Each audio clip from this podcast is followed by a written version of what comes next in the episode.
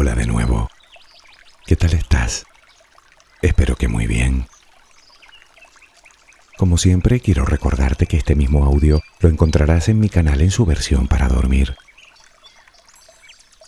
¿Qué tal te está yendo hoy el día? Bueno, ya sabes que todos los días no son iguales. A veces los tenemos buenos y a veces los tenemos malos.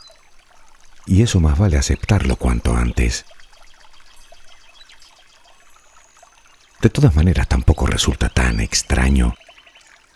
Vivimos en un mundo que se mueve cada vez más rápido y tanto a ti como a mí, como al resto de la humanidad, nos siguen dando miedo los cambios. No podemos evitarlo. Te sucede, ¿verdad? Pues no te va a gustar nada cuando te diga que hoy vengo a hablarte precisamente de lo contrario, de promover el cambio.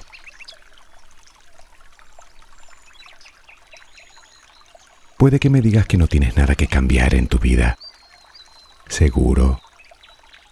Te lo preguntaré más adelante. Confío en que ahora no me dirás que estás esperando a que tu vida cambie para así poder cambiar tú. Porque eso sería como poner el carro delante de los bueyes.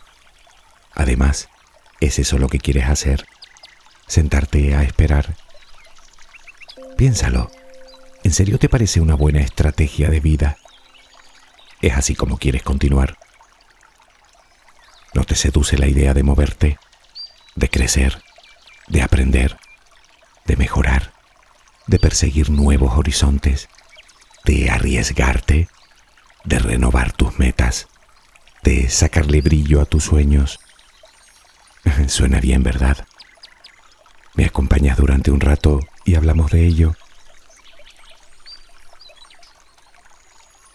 En el audio número 9 hablábamos del miedo, una de las emociones más básicas de casi todo ser vivo. Como decíamos entonces, el miedo en sí mismo no es malo. Y es que como ocurre con otras emociones, lo malo es el exceso del mismo. Pero créeme también si te digo que la mayor parte de las veces el miedo no es más que un fantasma mal encarado que todos llevamos dentro y al que podemos derrotar a poco que nos lo propongamos.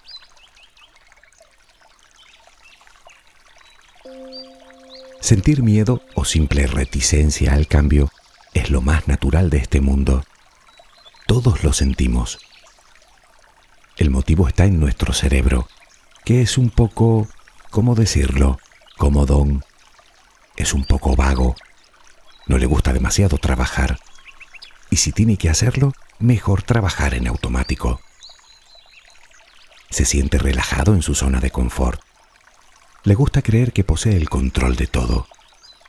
El cambio lo hace sentirse incómodo, le produce estrés, así que siempre preferirá quedarse donde está. Por ejemplo, ¿recuerdas la primera vez que te pusiste a los mandos de un vehículo?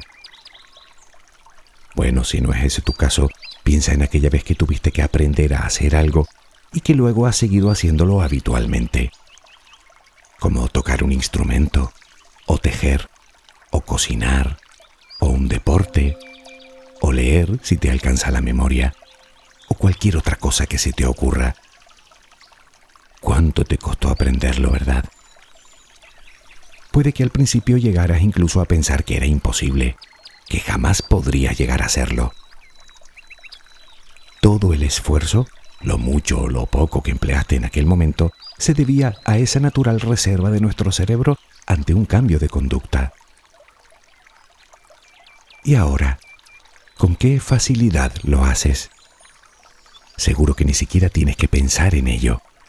Se ha convertido en un acto espontáneo. Claro, porque el cerebro desde que puede lo convierte en hábito precisamente para no tener que gastar energía en pensarlo demasiado cada vez que lo tenga que hacer.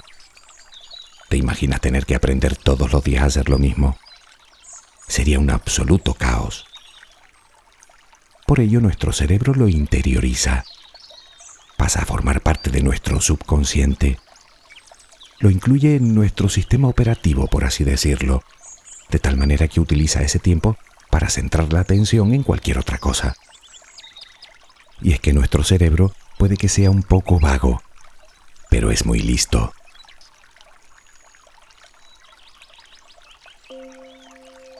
Habrás oído que los seres humanos somos animales de costumbres, y no es un decir. No hace mucho un equipo de investigadores realizaba un estudio de comportamiento con unas 100.000 personas. A través de las señales de sus teléfonos móviles, definían el trayecto que hacían diariamente tanto de ida como de vuelta, a sus trabajos, centros de estudio.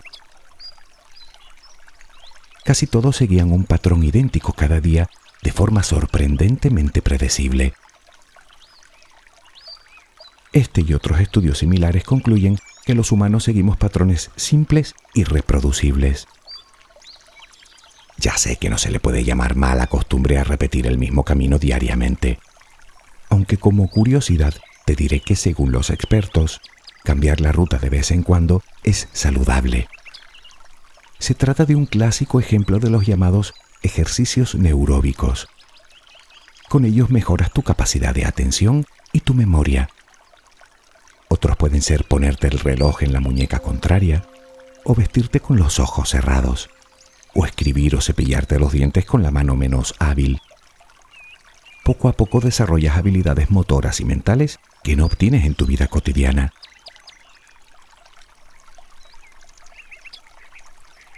Pero a lo que vamos.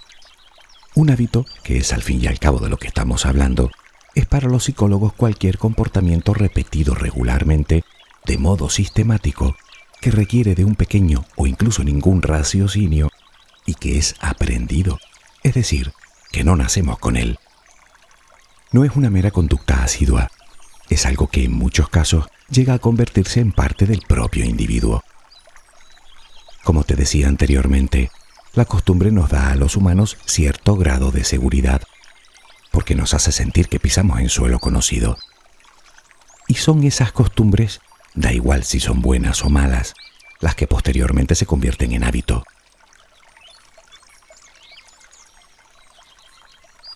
Una investigación en 2006 concluyó que el 40% de las acciones que ejecutamos en el día en realidad no son decisiones reales, sino hábitos.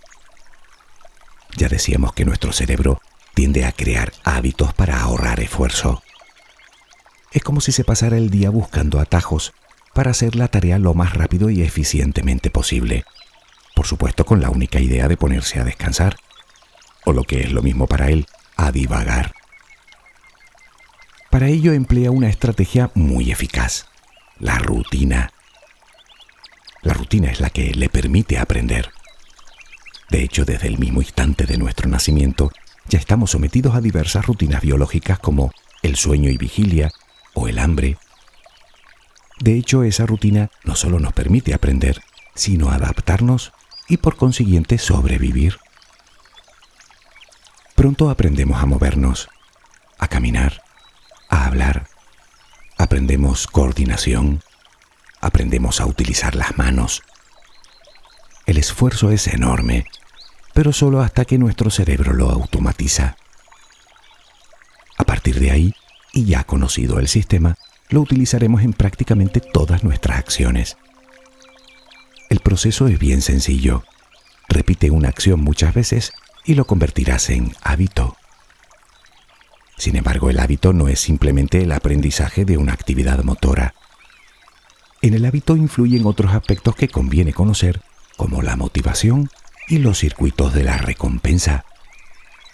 Es decir, que los hábitos se crean porque esperamos algo de ellos. Te voy a hacer la pregunta. ¿Hay algo que quieras cambiar en tu vida? Está claro que todos tenemos arraigados una serie de hábitos que influyen notablemente en nuestra existencia, para bien o para mal, hasta el punto de definir nuestros éxitos y nuestros fracasos. Por cierto, más de lo que tú crees. Por consiguiente, te haré la pregunta de otra manera. ¿Qué conductas crees que debes cambiar en tu vida?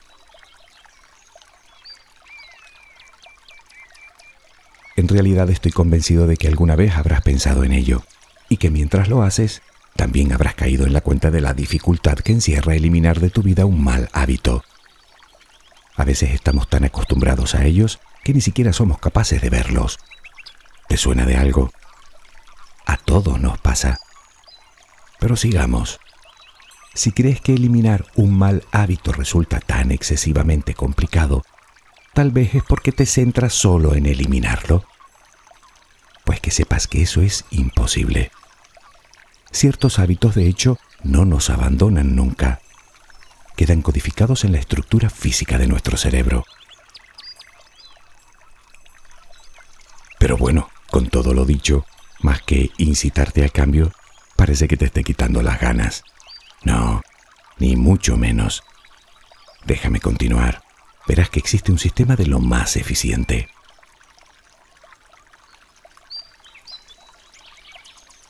Pongamos un ejemplo para verlo más claro.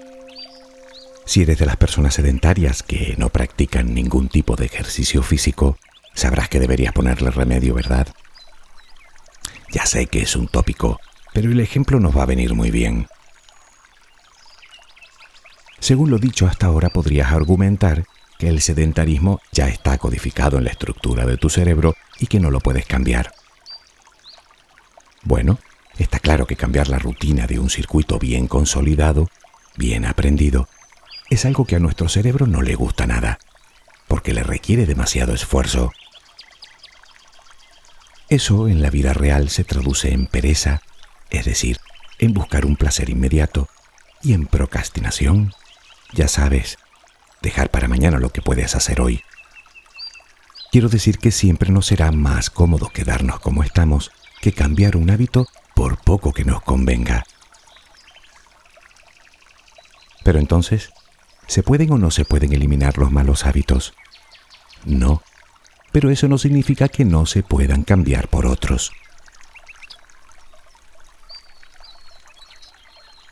Y es que es así como funcionan los hábitos. Eliminas uno malo sustituyéndolo por otro bueno. En el caso del sedentarismo, obviamente lo cambias por una rutina de ejercicio diario. Si lo piensas, tanto quedarte en tu sillón como salir a caminar 45 minutos a buen ritmo te producen un cierto grado de placer.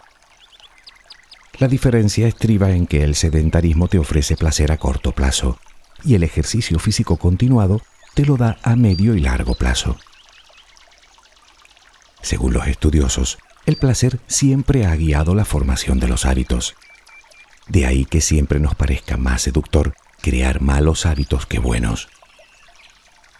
La solución, según ellos, está en elegir bien nuestros placeres para poder formar a su vez buenos hábitos. Tal vez ahora te hayas quedado pensando en que si eres demasiado mayor, que si llevas demasiado tiempo con ese hábito, que no tienes voluntad, que no crees que puedas hacerlo. Pues debo decirte varias cosas al respecto. Para empezar, los científicos han demostrado que creer que la situación va a mejorar después de cambiar un hábito perjudicial por otro bueno es fundamental para que el cambio llegue a buen término. Dicho de otra manera, si de entrada crees que no lo vas a conseguir, mejor ni lo intentes. Recuerda que somos nosotros mismos los que solemos boicotear nuestros propios sueños. Así que la primera regla es clara. Cree. Ten fe.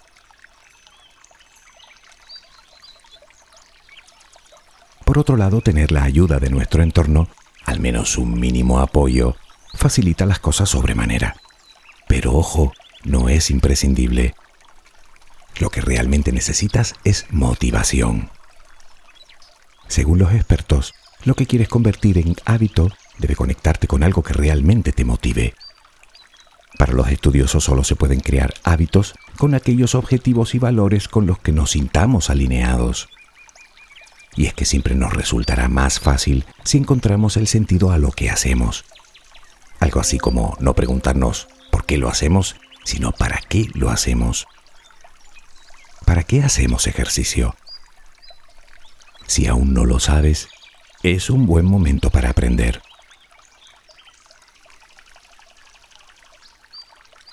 Te lo digo porque un reciente estudio ha demostrado que cuando algo despierta nuestra curiosidad, el aprendizaje es más rápido, nos resulta más fácil aprender. Al parecer, incluso aunque el tema no nos apasione, si mostramos curiosidad por él, mejoraremos el aprendizaje. Pero eso no es todo. Además comprobaron que cuando aprendemos, aumenta la actividad en ciertas áreas de nuestro cerebro relacionadas con la memoria por un lado y con la recompensa por el otro. Vamos que aprender nos proporciona placer. Y de eso yo doy fe.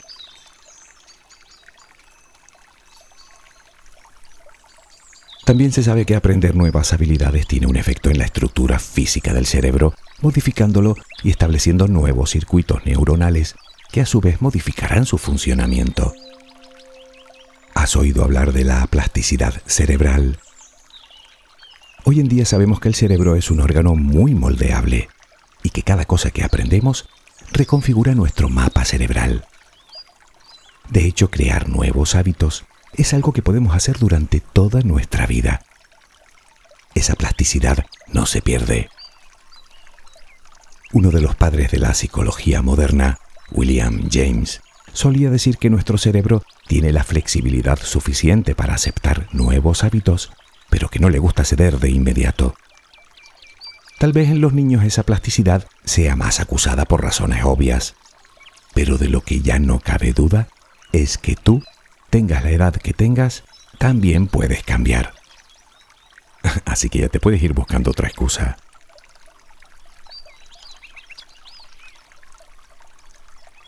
Resumiendo un poco, para modificar un hábito lo primero que debemos hacer es tener un objetivo claro y creer en el beneficio de dicho objetivo, planteando bien el cambio positivo que esperamos.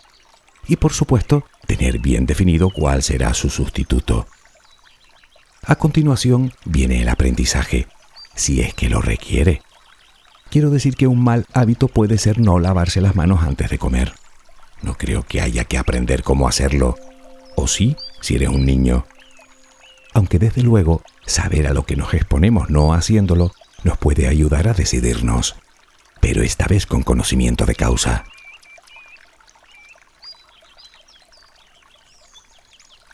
Bien, ya tenemos el hábito que queremos cambiar, tenemos el hábito por el cual lo vamos a cambiar, tenemos la motivación, tenemos, digamos, los argumentos que el cerebro necesita y ahora lo que toca es ponerse en movimiento. Así que la pregunta del millón es, ¿cuánto se tarda en cambiar? Bueno, ya has visto que el título de este audio es 21 días. Y es que seguro que en algún lado has leído que 21 días es el tiempo necesario para convertir una rutina en un hábito. Bueno, siento decirte que no es exactamente así. No es que sea mentira, pero tampoco es una verdad absoluta. Estos famosos 21 días tienen su origen en un estudio publicado en la década de los 60 del pasado siglo por un reconocido cirujano plástico llamado Maxwell Maltz. Resulta que Maltz reparó en determinados patrones en sus pacientes. Observó que cuando les modificaban un rasgo de la cara, como por ejemplo la nariz, tardaban 21 días en acostumbrarse al nuevo aspecto. También constató que en el llamado síndrome del miembro fantasma, en los pacientes que habían sido amputados, seguían el mismo patrón de esos 21 días. Sin embargo, sus palabras textuales fueron, estos y muchos otros fenómenos observados comúnmente tienden a mostrar que se requiere de un mínimo de 21 días para que una imagen mental establecida desaparezca y cuaje una nueva. En realidad, él hablaba de un mínimo de 21 días. Así que el origen de este mito viene de una mala interpretación del texto de Maltz.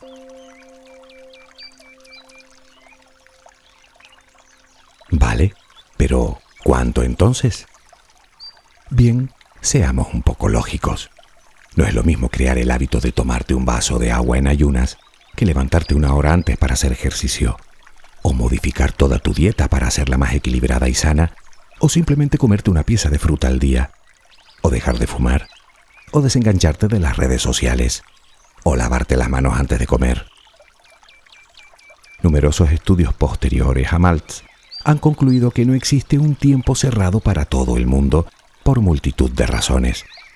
Ni somos todos iguales, ni tenemos las mismas habilidades, ni los hábitos son iguales, ni el tiempo que llevamos con el hábito que queremos cambiar es el mismo, diferencias culturales, te podrás imaginar. Así que decir que todos necesitamos el mismo periodo en toda circunstancia es un poco exagerado. Sin embargo, sí que ofrecieron una cifra como media. 66 días, poco más de dos meses. Demostraron que hacen falta de media 66 días para que se cree un hábito y que pueda mantenerse durante años, si no toda la vida.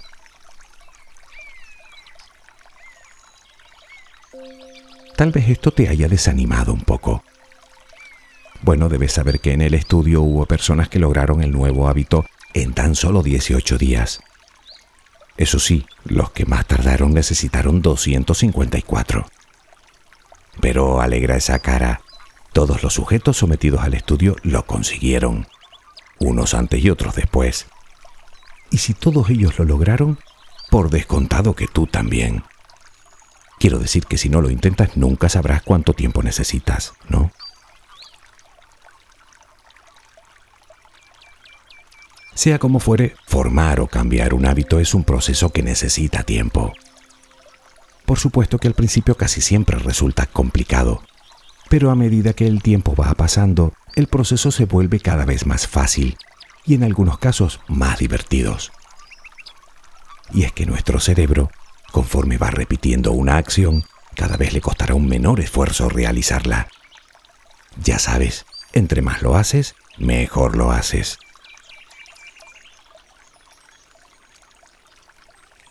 Me gustaría pensar que después de todo esto he terminado de convencerte para que cambies algunos hábitos en tu vida. Hábitos que sabes que no te benefician nada. Pues bien, si es así, que sepas que todos los especialistas te aconsejarán iniciar un solo cambio a la vez. Es fácil entender que uno se llene de euforia y que quiera comenzar con todos al mismo tiempo. Dicen que el que mucho abarca, poco aprieta. Ve despacio, ten paciencia. Debemos entender que modificar un primer hábito representa una nueva meta por cumplir en nuestras vidas, por lo que, al menos al principio, conviene centrarse mucho en él y observar detenidamente nuestro avance. Está comprobado que querer cambiarlo todo de una vez aumenta las posibilidades de fracaso por simple abandono. Puedes hacer una lista e ir tachando a medida que lo vas consiguiendo.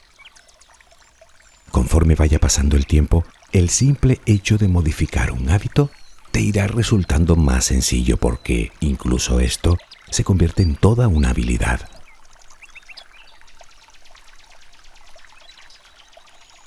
Irremediablemente llegamos al punto que, aparte de la determinación, la motivación y los argumentos, también necesitarás algo que creo que te gustará menos. Disciplina y constancia. Ya sabes que el proceso se sustenta en la repetición. La única forma de lograr incorporar un hábito es repetir la acción hasta que se vuelva automática. Así pues, para poder seguir nuestros avances escrupulosamente, sería aconsejable llevar un registro por escrito en el tiempo y ponernos un primer plazo. ¿Qué te parecen 21 días? Es precisamente el tiempo que aconsejan los que saben de este tema para realizar una primera evaluación. A partir de ahí, cada 21 días vuelves a evaluar tus progresos realizando algo así como una cadena de metas. Ahora solo te queda que perseverar. Y eso sí, intenta no permitirte excepciones hasta que el nuevo hábito esté implementado en tu vida.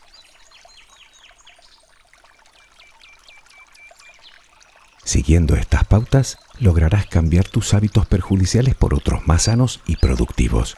Eso es una garantía. Eso sí, cuídalos. Los buenos hábitos y sus rutinas debemos atenderlas frecuentemente porque de lo contrario desaparecerán, como los caminos en el campo, que si no se utilizan se van llenando de maleza, hasta que desaparecen.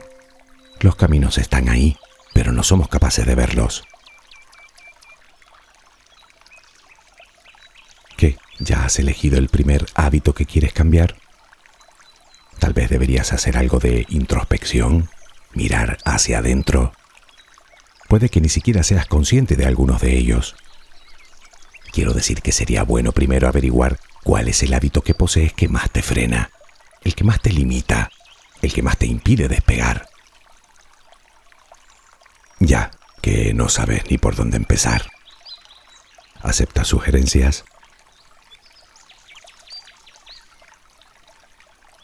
Probablemente durante todo el audio le hayas estado dando vueltas a esas cosas que sabes que tienes que cambiar, como hacer ejercicio regularmente, o comer de forma saludable, o leer, o mejorar tus hábitos de sueño para un mejor descanso, o mejorar tus hábitos de estudio, o cualquier otra cosa.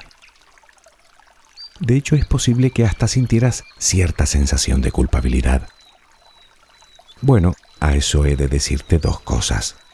La primera es que la culpa desaparece en cuanto te pones en movimiento, justo desde que empiezas. Y ahí se acaba el problema. Y la segunda es que tal vez los hábitos que deberías empezar a cambiar primero sean menos evidentes. ¿Qué quiero decir? Aquí van mis sugerencias.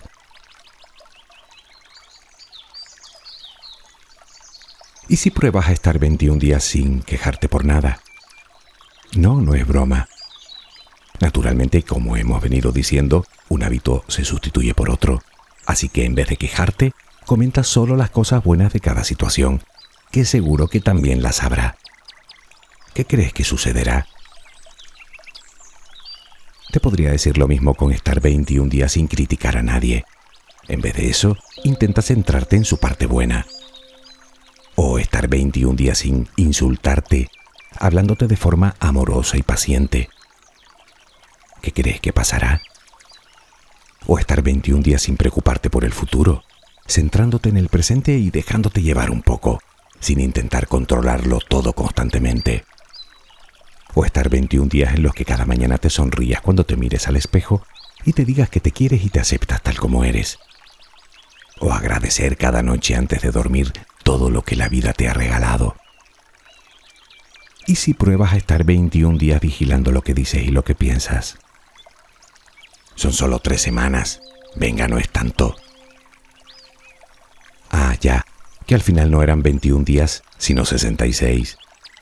Bueno, aquí no tienes que desarrollar ninguna habilidad motora. Es solo pensamiento. Si lo llevas a rajatabla, con 21 días te bastará. Te lo digo yo. Y quién sabe, tal vez consigas así la motivación que necesitas para el resto de los hábitos. Sabes de qué motivación te hablo, ¿verdad? ¿No? Hablo de ti, de aumentar tu autoestima, de quererte como mereces, de aceptarte como eres, de valorarte, de encontrar tu paz interior, de mantener alta tu vibración para alinearte con tus sueños. Eres lo suficientemente inteligente para imaginar las consecuencias que estos cambios traerían a tu vida a todos los niveles.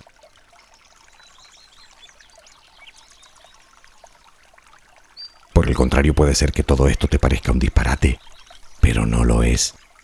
Los pensamientos también se convierten en hábito. Casi todo lo que piensas hoy lo pensaste también ayer, y antes de ayer, y el otro, y el otro. Tal vez lleves años, si no toda tu vida, pensando lo mismo. Déjame hacerte una pregunta. ¿Cómo te va en la vida? Si te va bien, obviamente no hay nada más que decir, pero si no te va tan bien como te gustaría, tal vez deberías revisar a fondo la lista de cosas en las que piensas todos los días, porque esos también podrían ser malos hábitos. ¿No te parece sospechoso que todo lo que recibes vaya en consonancia con tus pensamientos? ¿Te acuerdas cuando te decía que esperar a que la vida te cambie para después cambiar tú es como poner el carro delante de los bueyes? Sabes que tu realidad está en tu cabeza y que cuando cambias tú, tu realidad también. Así que, ¿no crees que ya va siendo hora de cambiar?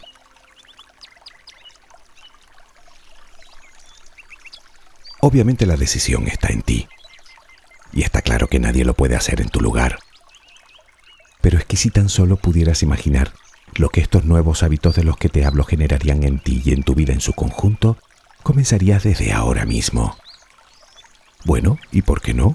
Ahora es un buen momento para empezar.